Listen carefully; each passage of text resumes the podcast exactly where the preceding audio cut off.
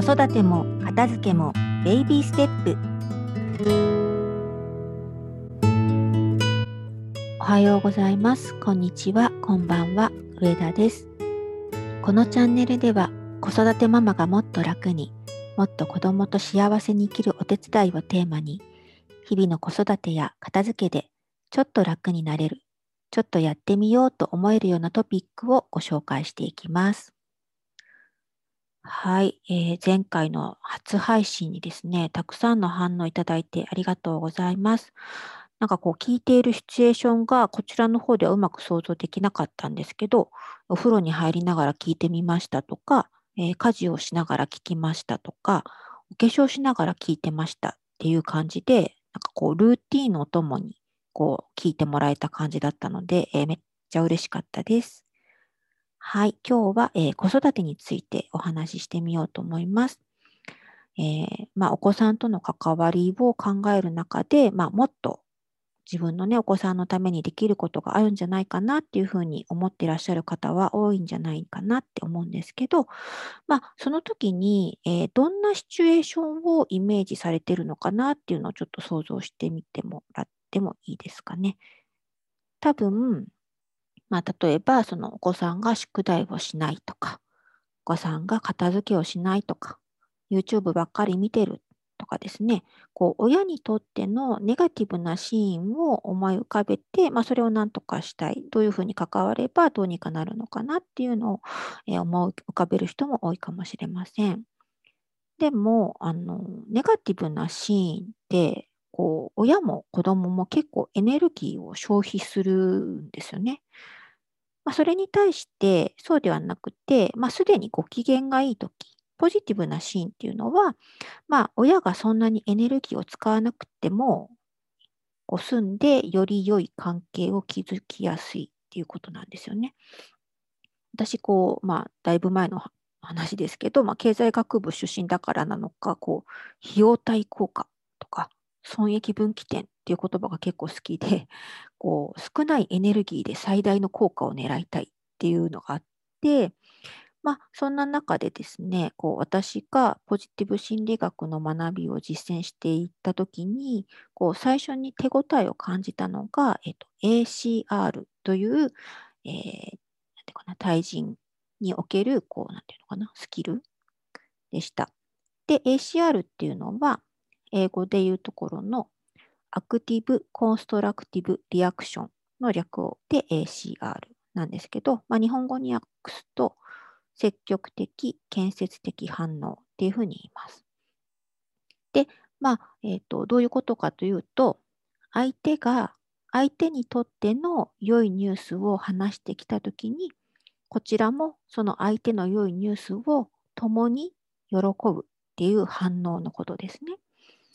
ポイントは、本人にとっての良いニュースっていうところで、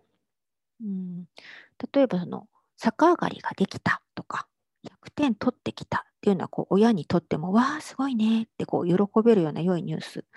なんですけど、そうじゃなくて、本人にとって良いニュースであることが大切なのであって、必ずしもそれが私たちにとって良いニュースかどうかっていうのは関係ないんですね。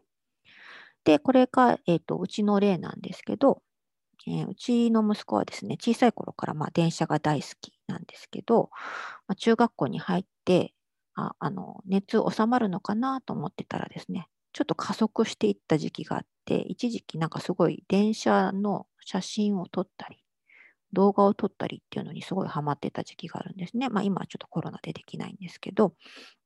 で、去年、去年あ、もう一昨年？えっ、ー、と、ラグビーのワールドカップがあって、えー、調布ではパブリックビューイングがあったので、えー、家族で見に行ったんですね。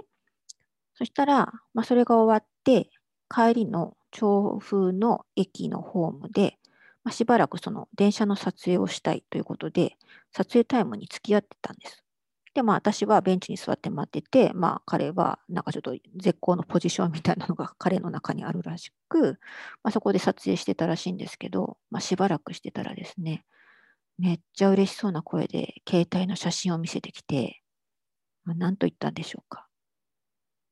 お母さん見て、電車の窓がこんなに空いてる写真が撮れたって言われたんですよね。まあ、多分そのおそらくラグビー帰りの人たちの熱気がすごくて、まあ、窓を開けてたんだと思うんですけど、まあ、こんなシチュエーション、こう皆さんだったらどんな反応しますかね？あ、よかったじゃん。もうそろそろ帰れるかな？とか、え、お母さんの子供の撮るとか、それ普通でしたけどね、みたいな反応になったりする。まあ私がもしポジティブ心理学を学んでなかったら、まあそんな反応で終わってたと思うんですけど、まあこれはやっぱりその彼にとってのすごいいいニュースなわけですよね。なので、その気分が上がるシーンをどうやったら共に喜べるか。でもなかなかちょっと共感もしづらいみたいな、こんな時はですね、私はとりあえず、ほーっていうふうに 相づちを打つことにしています。で、その間にちょっと質問を考えて、まあ、その時はですね、え、この秋加減ってそんなにレアなの？って聞いたんですよね。そしたら、いやー、ここまで空いてる時ってなかなかないよね、みたいな感じで、なんかちゃんと 嬉しがってくれて、あ、本当だ、ちゃんと写真でも撮れてるね、みたいな感じで、まあ一緒に喜んでみたんですけどね。で、まあ結局これが何が伝わるかっていうと、まあ、私はあなたの話に興味を持っていますよっていうこと、それが伝わることが大事だと思っているので、まあ、はっきり言って窓が開いてようがどうしようが、私は本当はどうでもいいんですけど、やっぱりこう、聞いて聞いてとか、見てみてって言ってきたときは、ACR のチャンスと思って、まあ、それはあのリアクションししに行くシーンだと思って、えーと意識はするようにしています。で特にお子さんが小さい方とかはですね、もう、ね、幼稚園生の頃だと、まあ、見てみて、聞いて聞いてがたくさんあるので、まあ、ある意味 ACR し放題ですけど、まあ、全部やってると多分疲れちゃうので、まあ、1日1回でもいいから、えー、と始めてみてもいいかなっていうふうに思います。ただ、だんだんこう、年がね、上がってくるにつれて、まあ、小学校高学年ぐらいになってくると、もうなかなかこう、子供から良いニュースを報告してくるっていうこと自体が少なくなってくるので、もし何かあのお子さんがそういうふうな、えー、聞いてとか見てって言ってきたらもうチャンスと思ってね、ぜひ ACR 一緒に、えー、子供のニュース、良いニュースに喜ぶっていうのをやってみてください。えー、人って自分の嬉しいニュースを一緒に味わってくれる人のことを信用するので、いざ何か困ったことがあった時に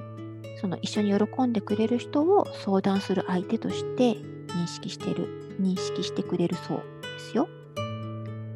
はい。本日もお聴きいただきありがとうございました。これからも更新頑張っていきたいと思ってますので、フォローしていただけると嬉しいです。えー、グッドボタンを押していただけるとめっちゃ喜びます。では、また次のエピソード配信まで良い時間をお過ごしください。上田でした。